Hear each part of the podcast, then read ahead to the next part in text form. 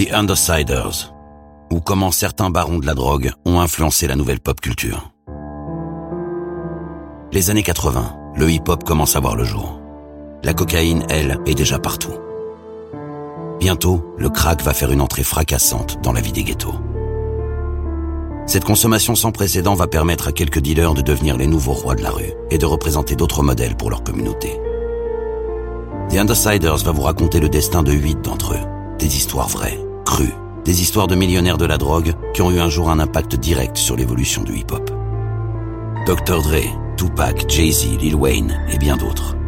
Toutes ces icônes de la pop culture auraient-elles eu la même carrière si certaines trajectoires ne s'étaient pas croisées? Sans juger ni glorifier, The Undersiders vous plonge dans les dessous agités du hip-hop et de son ascension en tant que culture mondiale. Alors si vous ne saviez pas, maintenant vous allez savoir. Épisode 3, Calvin Bacot, alias Calvin Klein.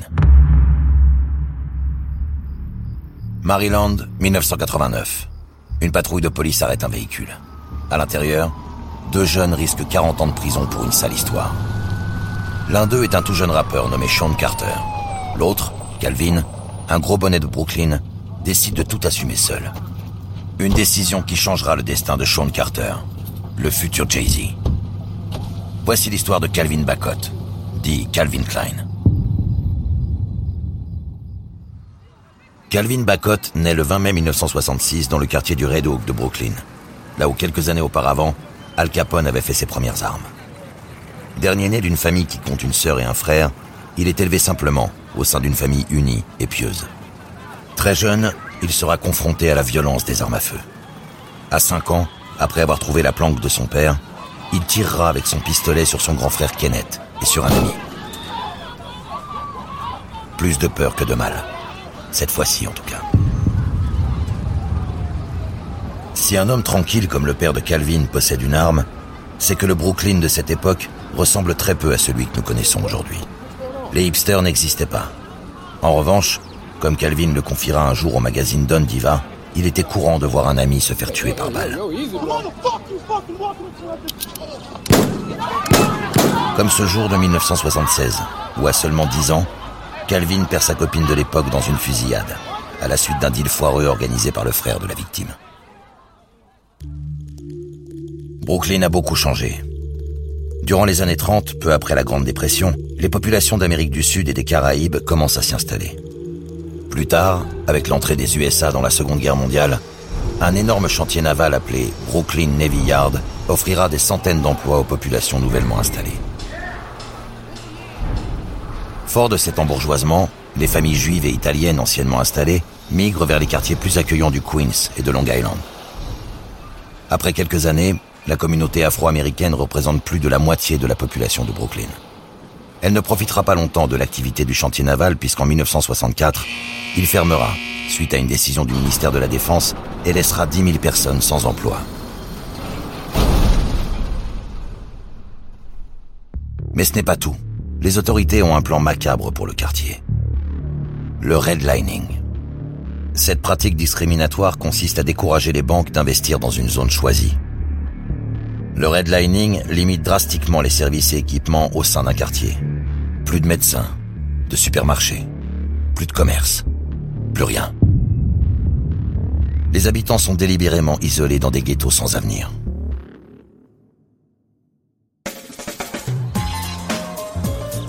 C'est sur ces ruines que commence à grandir le hip-hop new-yorkais. Et comme tous les jeunes du coin, Calvin Bacot attrape le virus. Il commence par le breakdance, usant comme des centaines d'autres gamins ses jeans sur les trottoirs du quartier. À 13 ans, il découvre une autre discipline du hip-hop. Avec un pote surnommé Clark Kent, ils assistent à une des nombreuses block parties qui naissent à Brooklyn. Si l'ambiance est étrangement cool au regard de celle de la rue, Calvin ce soir-là rencontre surtout sa nouvelle vocation. Il est fasciné par le DJ et ses techniques pour électriser le public. C'est décidé, lui aussi sera DJ. Reste alors à trouver l'argent pour s'acheter l'équipement complet, largement hors de portée de ses finances, à moins de faire autrement. Autre soir, autre battle de DJ. Le frère de Calvin, Kenneth, lui demande s'il veut toujours devenir DJ. Calvin lui répondra par la positive, sourire aux lèvres. Il n'en faut pas plus à Kenneth pour aller braquer les organisateurs de la battle et récupérer le matériel. Ce soir-là, Calvin devient DJ Calfree. Sa réputation n'ira jamais vraiment plus loin que les murs de sa chambre. Si Calvin veut briller, c'est surtout avec des bijoux et des voitures clinquantes qu'il rêve d'acquérir désormais. Comme tous les jeunes du quartier, il veut ressembler au caïd du coin. Il commence sa carrière de rue comme simple voleur à l'arraché. Il est ce que l'on appelle un stick-up kid, une des grandes spécialités des jeunes de Brooklyn, que certains rebaptisent même Brooklyn Shoot 'em Up Bang Bang. Pour Calvin et ses potes, la routine consiste à déambuler dans New York à la recherche de chaînes en or à arracher à leurs propriétaires. Une fois leur butin en poche, ils le revendent aux nombreux bijoutiers peu regardants du coin. Pour Calvin, une journée devient une bonne journée quand la balance du bijoutier penche totalement d'un côté. Et si la chaîne volée est fausse, ce n'est pas un problème. Calvin connaît des gens capables d'ajouter un faux poinçon sur les bijoux avant de les revendre. Cette routine aurait pu continuer longtemps si Calvin n'avait pas découvert l'énorme force de persuasion des armes à feu. Il laisse alors les petits vols sans ambition aux plus jeunes et passe à la vitesse supérieure. À la vitesse d'un train en marche même puisqu'un jour de l'été 1980, il fait son entrée dans la légende. Son premier coup est un coup de maître. Le genre de coup que des générations successives se racontent avec les yeux qui brillent. L'attaque du train de la ligne F.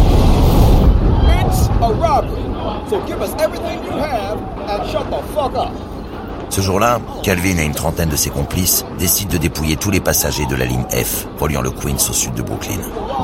Tous sans exception. Ne redoutant ni police ni personne, ils passent de wagon en wagon, remplissant leurs sacs de chaînes, portefeuilles, cash et montres, avant de rejoindre tranquillement leur quartier. Un mythe est né. Notorious Big, rappeur mythique de Brooklyn, rejouera même cette scène dans l'intro de son premier album, Ready to Die.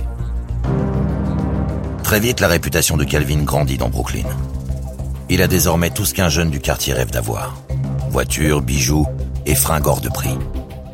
Et pas n'importe quelle fringue. Calvin a pris l'habitude de parader dans les rues, habillé de pied en cap en Calvin Klein.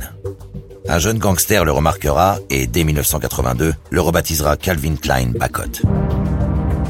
Ce jeune gangster n'est autre que 50 Cent, l'original, pas le rappeur. Celui qui était prêt à braquer n'importe qui, même pour 50 cents. Mais les légendes ne peuvent pas échapper éternellement à la police. En 1983, Calvin se fait arrêter pour braquage à main armée. Il purgera une peine de trois ans à la prison d'Elmira State. En 1986, à peine sorti de prison, il décide de changer de voie. Fini les braquages, mais pas l'illégalité. Il veut faire comme son grand frère Kenneth, son modèle. Il va vendre de la drogue. La même année, sans le savoir encore, Calvin fait une rencontre décisive. Il croise un jeune gars plutôt vif de 17 ans, originaire de Marcy Project, autre quartier de Brooklyn. Un dénommé Sean Carter, que le monde découvrira bientôt sous le nom de Jay-Z. Calvin et lui se lient d'amitié et Jay-Z commence à lui rendre des petits services. Une autre rencontre sera tout aussi décisive pour Calvin. Un soir où il vend une dose de crack à 5 dollars à un toxico, ce dernier sort un couteau et le plante. Il traverse alors la rue en sang et tombe sur un des caïds de Brooklyn, Danny Diamonds. Danny lui propose son aide et le prend rapidement sous son aile. Il lui enseignera le béaba de la vente de drogue. Calvin devient un des principaux revendeurs de son nouveau mentor. Danny est impressionné par la rapidité avec laquelle Calvin écoule les kilos de coke dans son secteur, faisant de Red Hawk une véritable mine d'or. La recette de Calvin? Dormir deux heures par nuit et consacrer le reste de son temps au deal. Malheureusement pour lui, cette association va s'arrêter brutalement. En 1988, alors qu'il roule sur la I-95 entre Washington DC et Virginia, Danny perd le contrôle de sa grosse berline et finit éjecté de la voiture. Il meurt sur le coup. La légende raconte qu'il fut enterré avec plus de 100 000 dollars de bijoux sur lui. Calvin perd un partenaire, mais aussi un ami. 1988 est une bien mauvaise année pour lui, puisqu'il doit aussi se présenter devant la justice pour une affaire de meurtre et de possession illégale d'armes à feu. Comme beaucoup de caïds, il s'en remet à un ténor du barreau de New York, George Scheinberg, qui lui fait la promesse de le faire sortir avant la fin de l'année. Et il faut croire que certains avocats tiennent leurs promesses, puisque dix mois après le verdict, Calvin est acquitté de toutes les charges qui pesaient contre lui. Il ressort blanchi du tribunal, libre de reprendre ses activités et de les faire prospérer.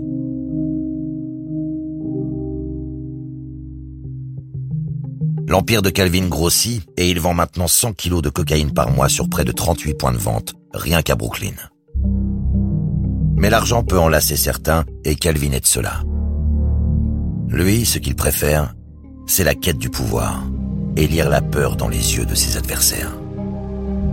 Alors Calvin revient en quelque sorte à ses premières amours, braqué, mais les dealers cette fois-ci, et en faisant bien attention de laisser sa signature pour écrire encore un peu plus sa légende. Et ça marche. Sa réputation dépasse largement les frontières de New York pour s'étendre sur toute la côte Est. Exit Calvin Klein. Son nouveau surnom est maintenant The Brooklyn Don. À Brooklyn, justement, un autre de ses amis est en plein doute. Le jeune Jay-Z est tiraillé entre deux domaines dans lesquels il excelle. Le deal et le rap. À cette époque, Jay-Z utilise les trains de banlieue pour transporter les pains de coke que Calvin lui confie. Il profite de ses longs trajets pour bricoler ses rimes et les mémoriser sans jamais les écrire. Calvin est sensible au talent de MC de Jay-Z et n'hésite pas à faire écouter ses démos à un vieil ami, Lance Ann Rivera. Lance est déjà dans le business puisqu'à l'époque, il s'occupe des intérêts d'un autre prometteur MC de Brooklyn, Christopher Wallace, bientôt connu sous le nom de Notorious Big. Mais la priorité de Calvin reste le deal.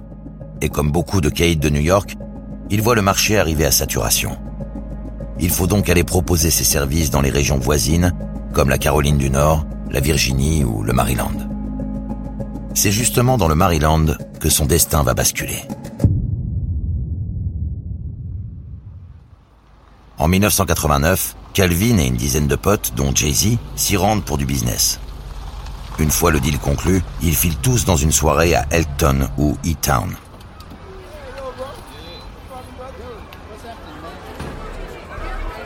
L'ambiance est là, et Jay-Z balance même quelques rimes sur scène. Une soirée idéale, jusqu'à ce que sans raison particulière, une bagarre générale éclate, laissant un gars en mauvais état sur le carreau.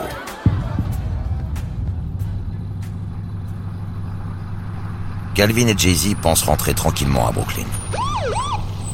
Pourtant, la police est formelle. Leur BMW immatriculé à New York est bien la voiture décrite par un des témoins de la bagarre. En une minute, ils passent de fêtards qui rentrent tranquillement chez eux à suspects pour tentative de meurtre, coups et blessures et possession d'armes. Tous deux risquent 40 ans de prison. Une fois au poste, Calvin et Jay-Z tentent de faire entendre raison aux blessés miraculés. La victime ne sera qu'à moitié convaincue et décide de maintenir sa plainte, mais sur une seule personne qui devra se désigner. Jay-Z, au regard du lourd casier de Calvin, propose de porter le chapeau. Calvin refuse. Jay-Z est jeune et a sa carte à jouer dans le rap. Beaucoup plus rodé aux procédures, Calvin décide d'assumer l'intégralité des charges. Jay-Z ira récupérer 50 000 dollars dans une des planques pour payer la caution de Calvin en attendant le procès. Jay-Z, touché par la bravoure de son ami, fait tout ce qu'il peut pour l'aider lors du procès. Alors que sa carrière commence à prendre forme avec des petites tournées dans le pays, il prend le temps d'envoyer au juge une lettre sous serment pour témoigner de ce qu'il a vu ce soir-là. Mais malgré tous ses efforts, Calvin sera condamné à 4 ans de prison pour cette affaire. 4 ans auxquels risquent de venir s'ajouter quelques années de plus pour une autre histoire. Début 91, alors qu'il se rend à Atlanta avec son frère, Calvin est arrêté par les fédéraux, qui l'ont à l'œil depuis un moment. Ils ne trouveront pas moins de 250 000 dollars en cash dans la voiture. L'enquête en cours révèle aussi de nombreux comptes bancaires, étrangement bien remplis.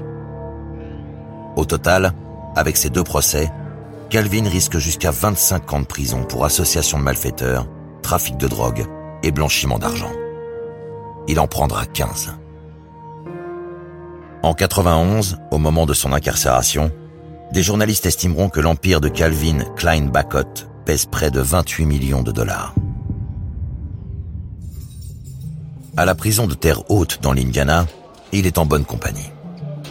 Il y croise d'autres caïds, comme George Rivera, alias Boy George du Bronx, ou Beau Waterhead Bennett, qui jadis était en affaire avec Michael Harry O à Los Angeles.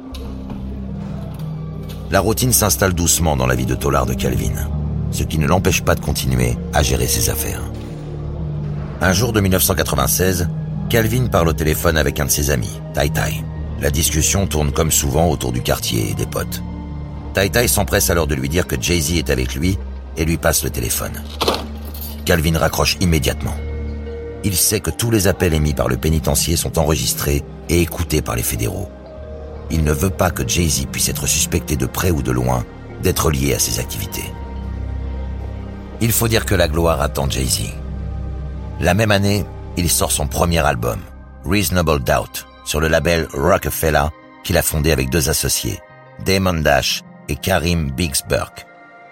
Le nom du label est évidemment un clin d'œil au milliardaire David Rockefeller, mais aussi à Rockefeller, un ancien caïd de Marcy Project, quartier d'enfance de Jay-Z. Et comme Brooklyn est petit, Clark Kent, avec qui Calvin rêvait gamin de devenir DJ, a produit trois titres sur l'album. Un album qui se vendra à un million et demi d'exemplaires. Loin de cette agitation, Calvin finira sa peine dans un établissement de Caroline du Sud. Et le destin va à nouveau le surprendre.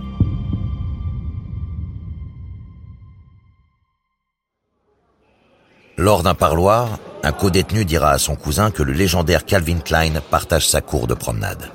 D'abord sceptique, le cousin, qu'on appelle déjà Akon, ne peut cacher son admiration quand il voit Calvin se présenter lui aussi au parloir. Ils discutent. Longtemps. Une forte amitié en découlera. Si bien qu'en 2004, à sa sortie de prison, et après n'avoir purgé que 13 ans sur sa peine de 15, Calvin devient le manager d'Akon. À cette époque, Akon est déjà un artiste multiplatine. Et pourtant, il lui confie le poste de directeur de Convict Music, le label qu'il a créé. De son côté, Jay-Z est devenu un poids lourd du rap et un businessman accompli. Loin d'oublier son ami, il appelle souvent Calvin pour prendre des nouvelles et lui proposer de l'aider dans ses projets. Calvin lui explique qu'il veut désormais se consacrer exclusivement à ses activités légales dans la musique. Il a vu comment s'était terminée l'histoire du label Murder Inc. et ne veut pas commettre les mêmes erreurs qu'Irv Gotti et Supreme McGriff. Calvin cherche alors d'autres investissements solides. En voyage en Caroline du Sud, il entend parler d'une opportunité en or autour d'un projet immobilier. Le seul souci, il faut sortir 10 millions de dollars et Calvin ne les a pas. Naturellement, il va en parler à Jay-Z, qui est d'accord pour l'aider.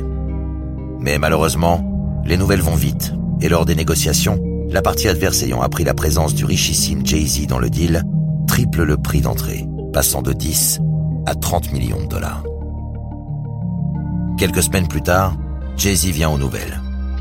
Calvin ne veut pas demander 30 millions de dollars à son ami et se contente de lui dire que les vendeurs se sont rétractés. Surpris et vexé, Jay-Z lui recommandera froidement de le rappeler quand il aura des projets qui en valent la peine. Puis il raccrochera net. La fierté de Calvin en prend un coup ce jour-là. Blessé, il mettra de la distance avec son ami de 20 ans. Une distance grandissante. Jay-Z est devenu une star internationale et son patrimoine est estimé par Forbes à 810 millions de dollars. Calvin, lui, sortira ses mémoires en 2014. Intitulé Neighborhoods Under Siege, son livre sera numéro un des ventes sur Amazon la semaine de sa sortie. Ironie de l'histoire, Calvin Bacot y confessera qu'il n'a jamais aimé son surnom Calvin Klein. Depuis, Calvin a choisi le chemin de la rédemption personnelle. Il se focalise sur sa communauté et fait tout ce qui est en son pouvoir pour lui apporter son soutien. Il a monté la fondation Calvin Bacot, au sein de laquelle il échange avec des jeunes en difficulté et soutient des détenus dans leurs projets de réinsertion. Il ira même jusqu'à intervenir à Harvard en 2015 au sujet des brutalités policières. Aujourd'hui, il tient à partager son histoire et son expérience pour tenter d'aider ceux qui ressemblent à celui qu'il a été. Je ne demande pas aux jeunes de déposer les armes. Je préfère leur demander pourquoi ils les ont prises. Retrouvez la playlist de cet épisode sur toutes les plateformes de streaming et sur TheUndersiders.com. The Undersiders est une production Engel créée par François Cusset Production son The, musique originale Max Zippel avec la voix de Jérémy Covillo. Retrouvez tous les épisodes sur les plateformes de podcast et sur TheUndersiders.com.